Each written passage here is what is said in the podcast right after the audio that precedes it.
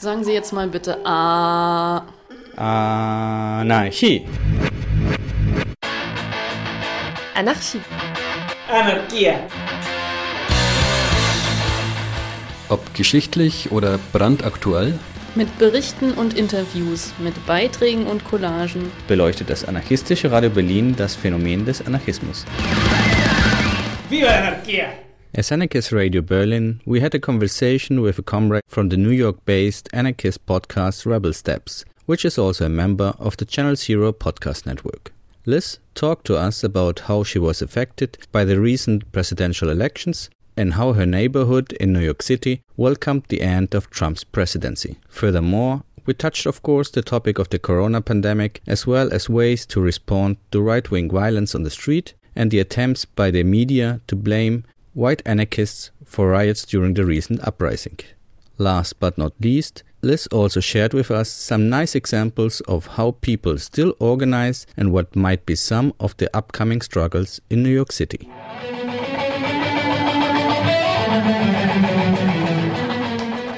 Hi, I'm Liz. I'm an anarchist living in New York City, and I'm one of the hosts of Rebel Steps, a podcast that's part of the Channel Zero network with Radio A Berlin. Hi Liz, how have you experienced the time until the recent election? There was an ongoing social uprising, which at least I can say I've never heard or seen of since I'm aware of politics. Yeah, absolutely. It's been a really wild year for everyone I know, but in the US, we've had some really exceptional uprisings. We've also had a exceptionally terrible response to the pandemic, so it's just been a really strange time. So as far as like how I experienced the election, I feel like I sort of like put it out of my mind a little bit until we were very, very close to it. And then I did experience a lot of anxiety because, as much as I do have issues with Biden, the idea of Trump winning again was just like really difficult to wrap my head around like if that had happened. The week of the election like after we started getting results but we didn't have results yet there i was just like really unable to focus honestly because it was just so distracting. I was like constantly reading the news constantly looking at these protests that were happening both the right wing and left wing protests that were happening around the country. So i'd have to say it was like a pretty emotional week and i was almost surprised at how much i was distracted by the election because i knew that it was going to be crazy, but I knew the election was going to be kind of a shit show, but I still was really emotional about it and really distracted by it, even though I knew that, which, yeah, it just surprised me. But, you know, on Saturday, they announced, or like the newscasters like announced that they felt like Biden was definitely the winner. And I actually became aware because people were like, honking and shouting outside my apartment. Like it was immediately just like an explosion of emotion in the streets.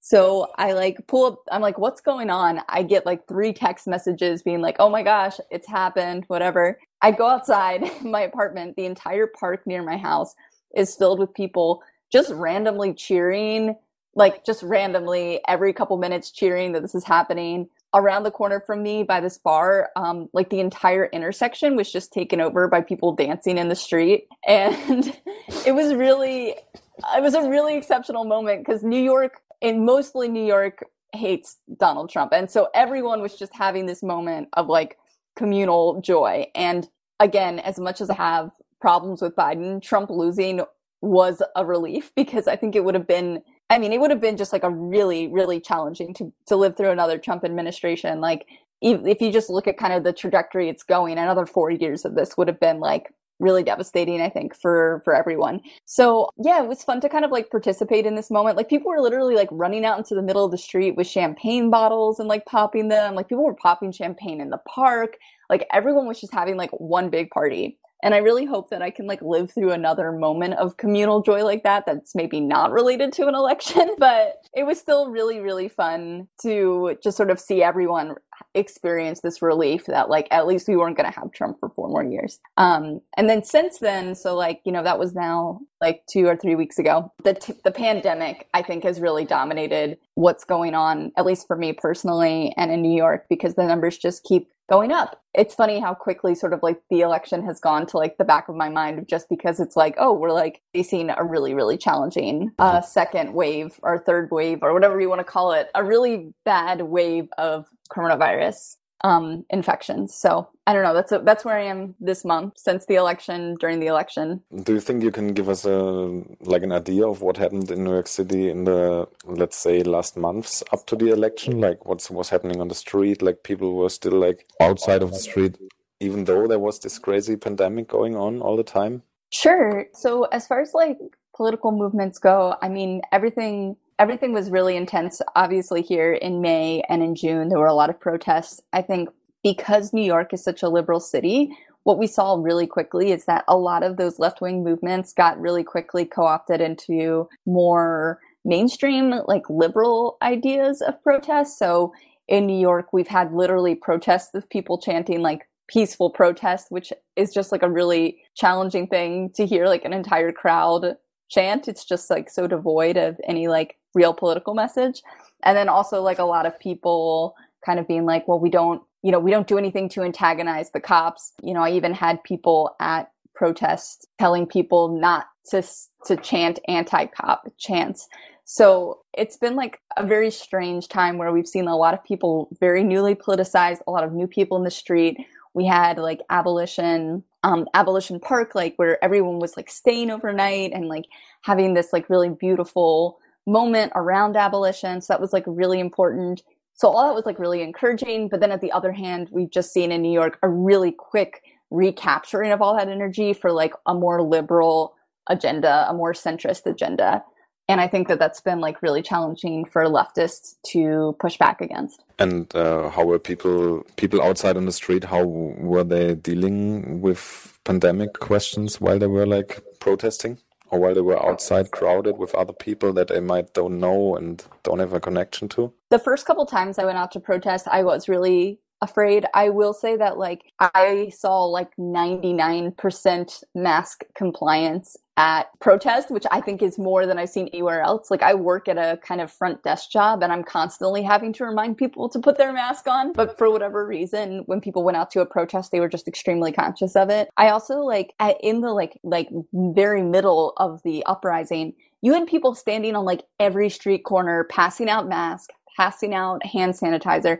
Like there was so much food and water and medical supplies being passed out that people like couldn't even get rid of all the stuff they brought to pass out. It was like an incredible moment of self-organization. Like no one was saying like you should go pass out hand sanitizer, you should do this, go here. No, it's just like people were organically just flooding the streets with safety supplies. And that was really encouraging to see. And it also helped me feel really safe. I mean, what we've learned since then is that like outdoor gatherings are fairly safe, especially when people are trying to social distance and especially when people are wearing masks. And so I think that protesters did everything they could to stay safe. And we didn't see a huge spike in cases around these protests. And so I think that shows that it really did pay off to like be so conscientious. Okay, that's very nice to hear. You won't like it, but I would like to go back to the election for once. Sounds um, good.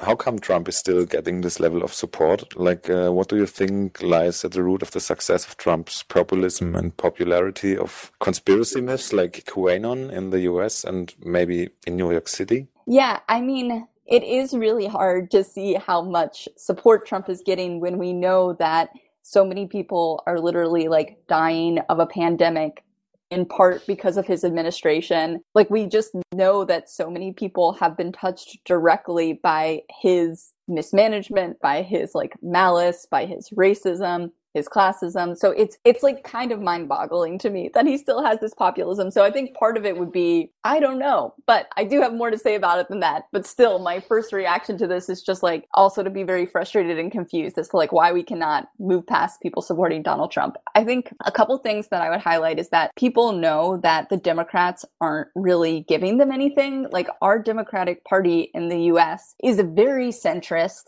it's almost indistinguishable from the Republicans sometimes. I mean, Democratic leaders like Nancy Pelosi, for example, have not given Trump a hard time about his military budget. They have supported Trump in many different ways. And so if you are looking at the Democrats and the Republicans, they often look almost the same, except for a very few like kind of cultural signifiers. So there's these like few things that people are like, well, you know, I identify with the Republicans because I'm this type of person or something like that. It feels like. But when you're faced with like two very similar parties, it's hard to really like get people to switch, if that makes sense, because it's like, well, the Democrats have sold me out and the Republicans have sold me out. So I'm going to vote for the ones that feel good or that are telling me something I want to hear, which I think Trump has gotten really good at. And as far as like conspiracy theories, I would say people know, like people who are working people, they know they don't have a chance in a lot of ways. They know they don't have prospects for like really having solidly like materially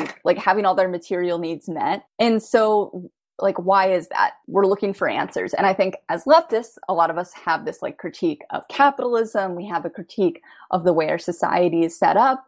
But if you're not you know ready to go fully anti-capitalist or you haven't you're not like sympathetic to these ideas you're going to come up with other reasons. Like people know that something's wrong but sometimes they're just describing it in these other ways. And I think what you find with like QAnon and other things is that you're finding intersections of people trying to explain their own material conditions, people trying to explain why things are going wrong. And instead of looking at the systemic issues, they're looking at the other. They're saying like this group of people is causing this to happen. So like you get this a lot with like uh, Latinx uh, immigrants where it's like, oh, they're, you know, stealing our jobs, right? Or like um, you also get this with anti-Semitism, where it's like, oh, like the reason things aren't going right or is because like the Jews are running the world or something like that. So it's it's frustrating to watch, but it's also like people are just trying to make sense of their lives and they're being fed these conspiracy theories that are deeply problematic. Um, yeah, it's kind of like the easiest, like the easiest answer and uh, maybe the easiest explanation. Like if you don't deeper think about it, right? And I mean, I also think that this isn't new. Like what I'm describing isn't new right? We've seen this be taken on by like fascist leaders for forever. Like this is an easy way to get power is that you yes. say, "Oh, things aren't going well." Instead of blaming people in power, blame this group of people that is doing something wrong to you.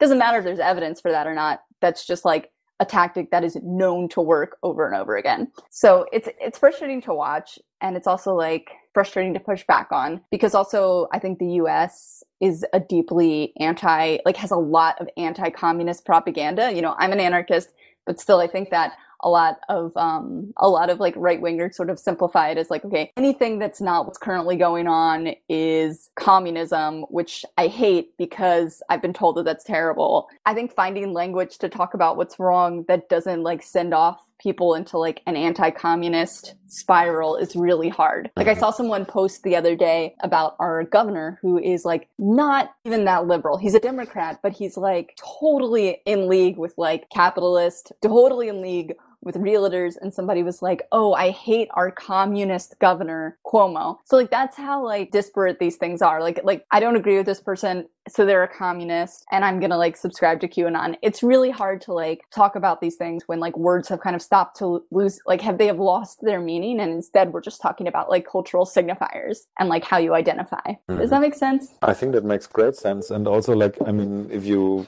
if you look back like people have been told like for the last I don't know 50 50, 60 years that communism is the worst thing of the world, something.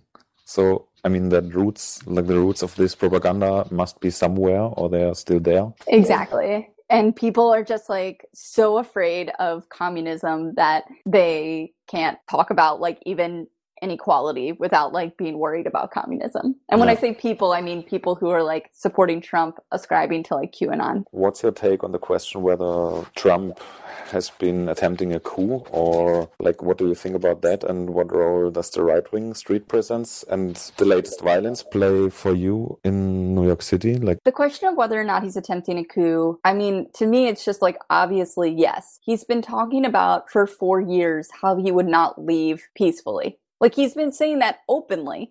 He's been sharing memes that show him in office for like a decade. Like it'll show like again and again and again him getting reelected. So when people are like, I don't know, is he really trying to like stay in power? It's like, you guys, he told us this openly over and over again. So why wouldn't we believe him? And I mean, it's funny, or it's not funny. It's like kind of horrifying because you see this actually all the way back with Hitler, which I don't like comparing them because I feel like that's, well, that's a whole nother can of worms. I, I don't want it to be like, well, everything has to be Hitler for it to be bad. But when you look at the press, like coverage of Hitler, there was often times where they would say, you know, they were joking, oh look he doesn't mean it he doesn't mean it and then it was like oh he actually did mean it and he did the things that he said he was going to do.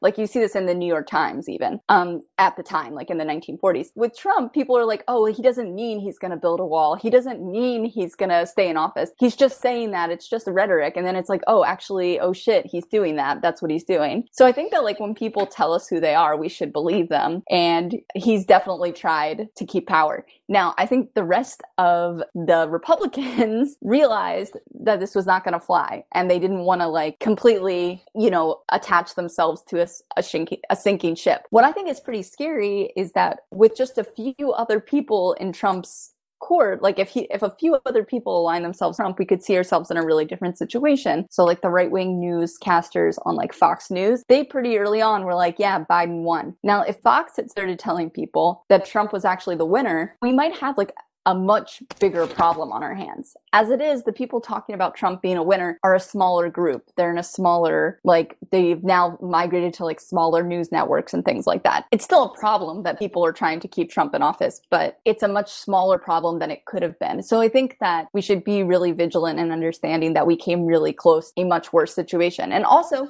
it's not over yet because Trump could still try and stay in office as he's been trying to do for the past few months. So I don't want to underestimate him at all. And the people who are saying that it's not a coup or that he wasn't trying to stay in power or whatever, it's sort of like it doesn't really matter if you don't want to use the word coup or not. He definitely tried to stay in power. I don't care what you word you use for it, but let's like take this really seriously. And then your question about right wing violence, one thing to keep in mind is that there was right wing violence before Trump's election, during his presidency presidency, and there will continue to be right wing violence after this election. There would have continued to be violence even if Trump stayed in office, because think about it, we had a huge rise of right wing violence during his presidency. It will probably be different during a Biden presidency, but I don't see it going away. And I don't necessarily know if it'll be better or worse than under Trump but it's still like an issue. And I don't think anyone who's been doing anti fascist organizing in the past few years should think that it's over. I mean,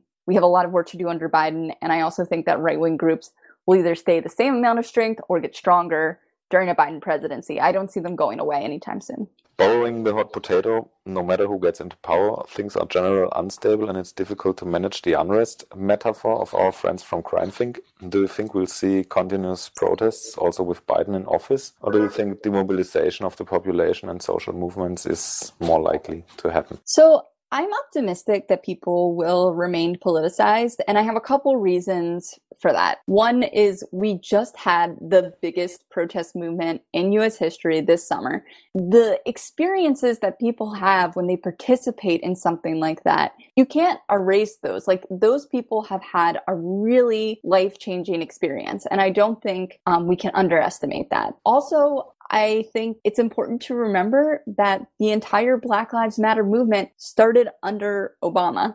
So there's no reason to think that a Biden presidency would just completely shut down these political formations that kind of exist outside of electoralism. Like the protests this summer, they were not anti Trump protests, they were anti police violence protests. And that exists extremely far outside of electoralism a lot of the biggest protests happened under Democratic governors and mayors. So the fact that we have a Democrat in office, it shouldn't really change what's going on. All of that being said, we have to be like realistic and clear eyed about what we can expect. And social movements have ups and downs. And actually, it's funny you mentioned CrimethInc in the question.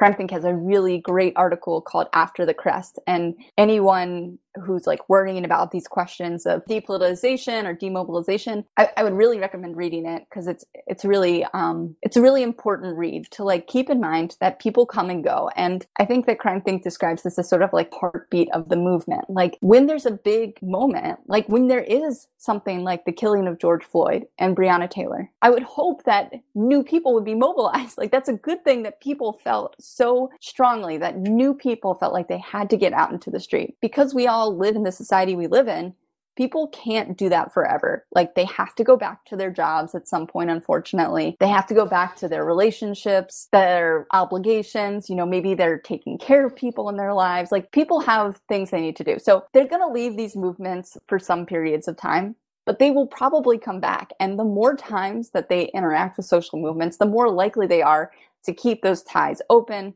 the more likely they are to come back for the next protest. You're going to have ups and downs, but I really think that the Biden presidency, I don't know if it will have that much of an effect on the heartbeat of the mo- of the movement, which is just very natural. And um, we actually talk about this a lot in the second season of Rebel Steps too, of just how like making that switch from like immediate short term organizing to like long term, like deeply rooted activism is really challenging and it takes like a different set of skills and a different set of like a different set of like questions for yourself and everything and i think that it's important to like talk about those things of like how can we onboard people not just for this action but for like the long term and everything but i don't think we should get too caught up as leftists and as and as anarchists and like whether or not a presidency is going to affect that. I think that there's lots of opportunities to bring new people in during Republican administrations and lots of opportunities during Democratic administrations. And so just like keeping in mind that you might have different strategies for those two situations, keeping in mind that you might have different messaging for those two situations. Um, if we just like decide that there's not going to be social movements under Biden, well, then there definitely won't be. So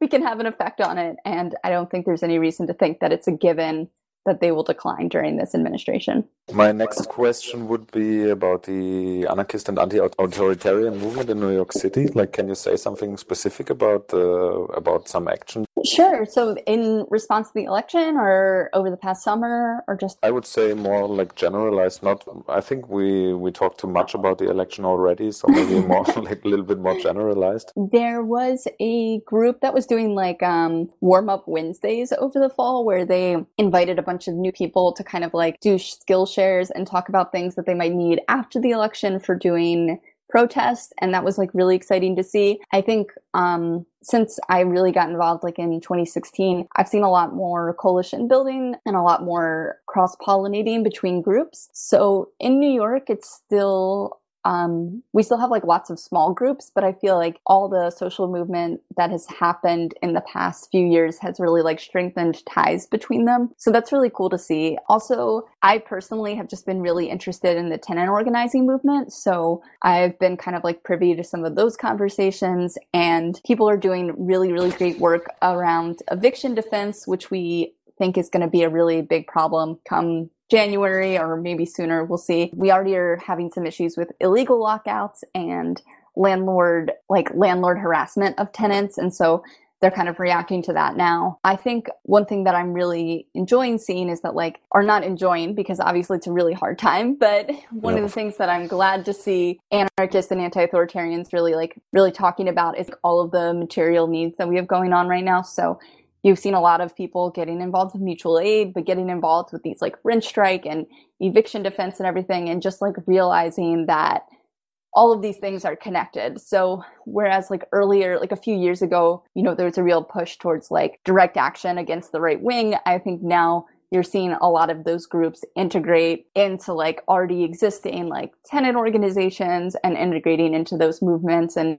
it's really great to see people connecting all those dots. Okay um, can i go back to what you just said like uh, when you were talking about the rent strike? Can mm-hmm. you tell me a little bit more about how you do things around the around this topic? Sure. So we actually put out four episodes on rent strikes and tenant organizing this year because it's been such a challenge. So for me, actually, I actually did do a rent strike against my old landlord and we were able to like get four months free. It was the landlord like was running things super illegally so they had like nothing to stand on really. So that was my that's my personal story which i could go into but it included them um, making a demand that we take down our housing as a human right banner. So i think this is really funny. I have an official like lawyer email telling me that I have to take down my housing as a human right banner. One of the things that's going on in New York that we talked about a lot on the podcast is the Bushwick Bed-Stuy Tenant Coalition. So New York is like a huge city, as you know, and we have our five boroughs, but even each of the boroughs is like the size of a small city. In New York, there's been a lot of like hyper local organizing. So the Bed-Stuy and Bushwick are two neighboring areas of Brooklyn, and they've been working together to create a tenant union for this neighborhood specifically. And kind of in conjunction with that, there's like a Bed-Stuy eviction defense organization that's work coordinating eviction defense in this area. Because it's such a big city, if we just had like New York eviction defense, you know, somebody from Harlem can't get all the way down to like, you know, southern Brooklyn. It doesn't make sense. So in New York, we've really had to like work super locally. Um, and even Bed-Stuy is like a very large neighborhood, but it's still like small enough that you can get around. So if somebody's like, oh, I need help like in an hour, I need help now, you know, you're close enough that you can ideally help out. So that's been interesting to see the hyperlocal organizing happening. On the flip side, there's the Autonomous Tenant Union Network, which is working on kind of bringing all of these organizations that are tenant led, that are radical, that are like working to push back against gentrification like all across North America working on bringing them together. So I also got a chance to interview them and they're doing really exciting work because a lot of these tenant groups have been in a position where they feel like they're reinventing the wheel, where they like haven't had a chance to really do this organizing before and the autonomous tenant union network is doing a really good job of just like sharing experiences across cities and being like hey this worked here maybe it'll work here. You know have you talked to this organizer? They have some really good ideas for this issue so that's really exciting to see both the super local organizing is inspiring but then also seeing the like international organizing and sharing of resources is also really exciting and like uh, this local tenant groups like is this already a place where radical politics are happening, or is it more like everybody could like come in without special political steps? Let's say. Yeah, that's I mean? a great question. Yeah. Um, the thing is that since this is such a pressing material need, a lot of people are entering these spaces just looking for help. And LA Tenants Union, so all the way on the other side of the country, has mm. done a lot of work around this because they'll find people just come to their meetings and are just like, I need help like right now. And so it requires a lot of working through it and they actually have like office hours sometimes to like just help people who need resources and everything. So you get a lot of people coming who are just like, I need help. And they don't necessarily identify with any sort of radical politics. But I think all of these groups, sort of like mutual aid, they're just intrinsically political.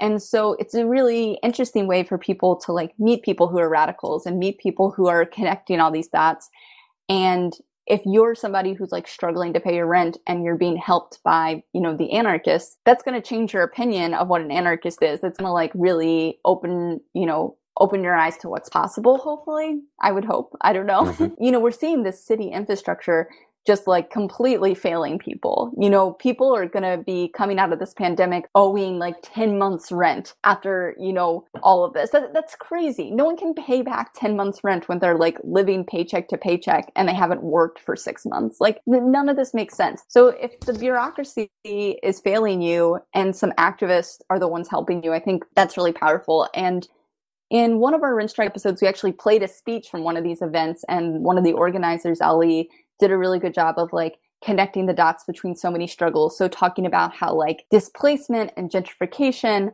are also kind of like connected to colonization and how like the way um, money pushes people out of neighborhoods and pushes them into other neighborhoods and you can't talk about how it's unjust for someone to lose their apartment without talking about the way capitalism totally runs real estate in New York City. And I think everyone knows that that's the case but giving more people the vocabulary to talk about it and the tools to fight back is really it's really exciting. It's like empowering people to imagine a better future for the city and also empowering people to have more control over their future. Because I was about to ask you about like connections between the anarchist movement and some broader movements like Black Lives Matter, for example. One thing that's important to remember, like I said, is that like the anarchist movement, at least in New York, is very fragmented. So there's lots of little groups, lots of little organizing groups, study groups, and affinity groups. And so it's not like a big organization that's like centralized. Same thing with like at least with nationally black lives matter has like a lot of different groups doing different things. So i would say that like it's kind of challenging to like talk about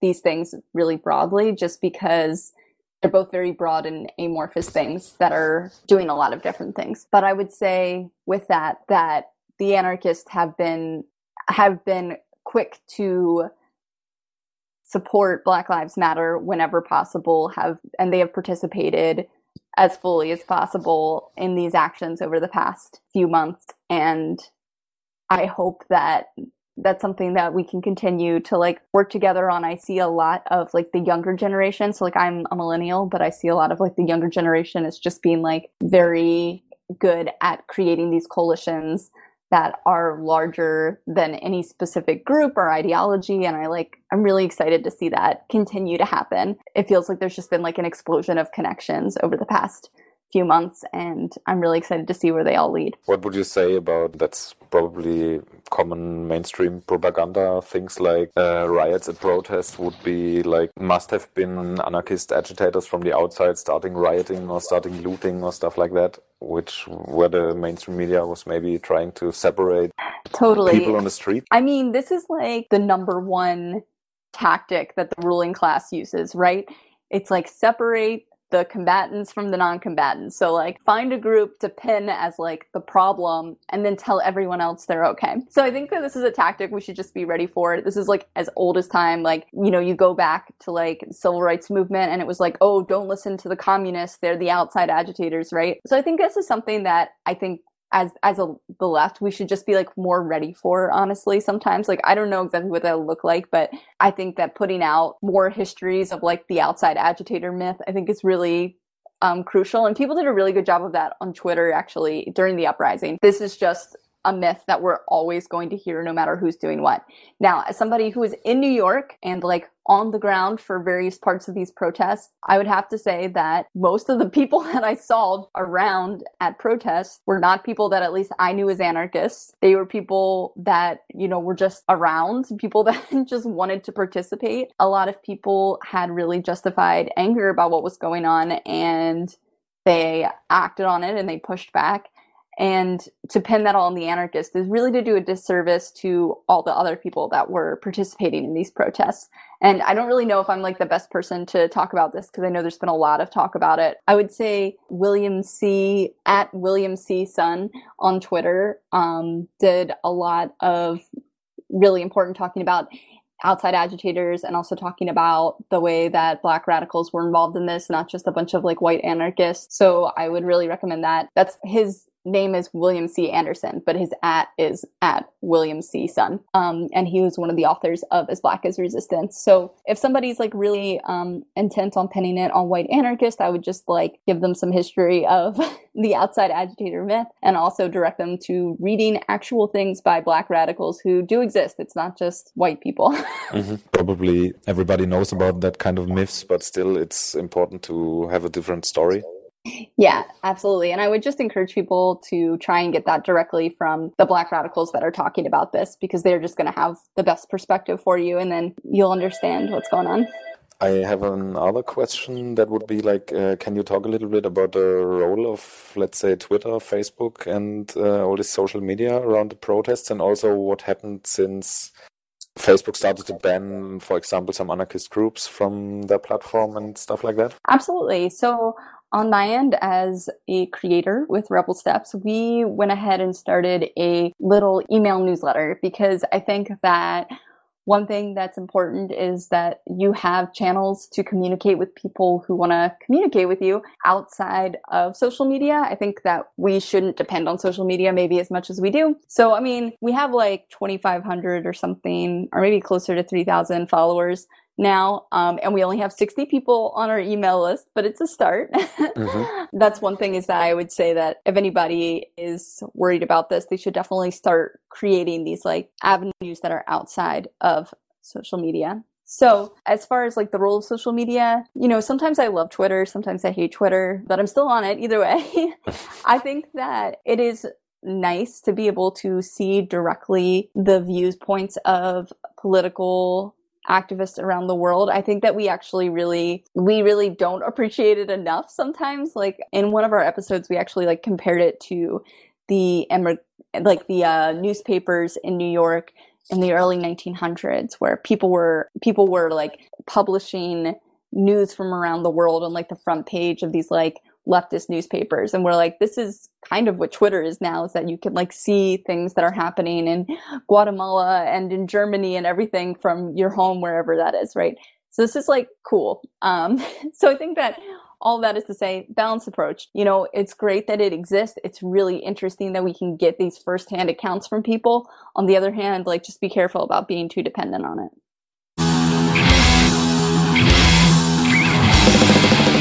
For further information about some of the topics we scratched or lists and rebel steps, check our show notes and keep updated on aradio-berlin.org.